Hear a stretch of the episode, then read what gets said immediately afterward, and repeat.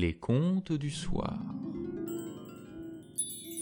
Première pleine lune de printemps, et voici le dernier épisode des contes populaires de Chine, la légende des pierres multicolores. Une légende qui raconte comment les hommes furent modelés, le ciel fissuré et les fleuves irrigués. Il faut savoir que, d'après une légende chinoise, avant, il n'y avait pas de vie sur Terre. Un jour, la déesse Nua était venue s'y promener et s'était mise à pétrir de la glaise, à modeler des figurines à son image et, avec son pouvoir, leur insuffler la vie. Elle avait donné à ces petits êtres le nom d'hommes, ce qui signifie d'après le pictogramme chinois, se tenir debout, contrairement aux animaux qui marchent à quatre pattes.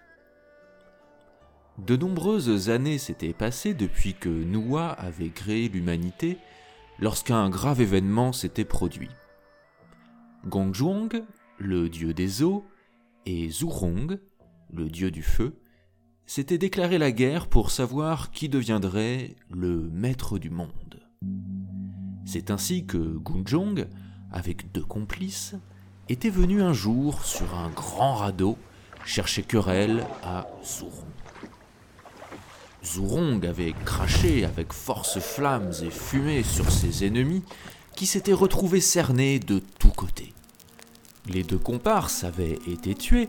Quant à Gujong, réalisant qu'il lui était impossible de résister plus longtemps après la perte de ses alliés, il avait été contraint de prendre la fuite.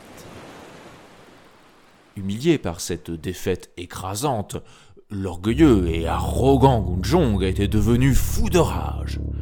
Dans sa fureur, il avait frappé de la tête contre le mont Buzu, qui s'était ébranlé sous la violence du choc. Or, le mont Buzu n'était autre qu'un des quatre piliers qui supportaient le ciel la colonne brisée, un pan de ciel s'était effondré et avait laissé un grand vide. La terre s'était fissurée, les eaux avaient jailli des profondeurs du sol, fleuves, rivières, lacs et océans avaient submergé le rivage et avaient causé de graves inondations.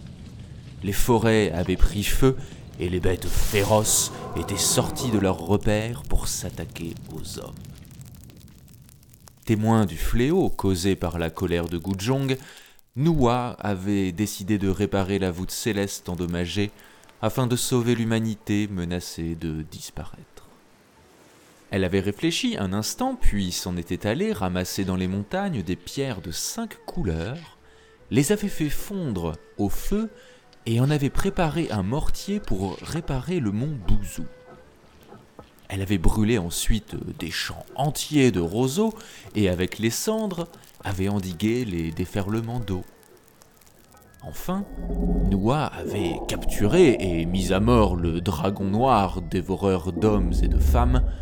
Terrorisés par ce châtiment, les fauves s'étaient réfugiés dans les montagnes et n'avaient plus osé s'attaquer aux hommes. Depuis sa réparation en catastrophe, le ciel reste légèrement recourbé, et c'est pour cela que les Chinois disent que le soleil, la lune et les étoiles glissent d'un côté, tandis que les fleuves et les rivières coulent dans l'autre direction. De là aussi sont apparues les quatre saisons de l'année, ainsi que le jour et la nuit, alors que la terre entière est irriguée et la végétation est florissante. Ainsi, non seulement l'humanité avait été sauvée, mais elle était devenue encore plus belle et plus prospère. Ses exploits accomplis, Noah avait quitté les humains sur son char de foudre et s'était envolé vers le neuvième ciel, rendre compte de sa mission à l'empereur céleste. Mais ça, c'est une autre histoire. Prochain épisode le dimanche 11 avril 2021 pour une première nouvelle lune de printemps. Nous écouterons le premier épisode d'une série sur les mythes et légendes indiennes, l'origine de Ganesh. Si ce podcast vous plaît, n'hésitez pas à en parler autour de vous, à commenter, à suggérer, à aimer sur euh, iTunes et sur les réseaux sociaux, ou les contes du soir, podcast à histoire, investit le monde de l'imaginaire.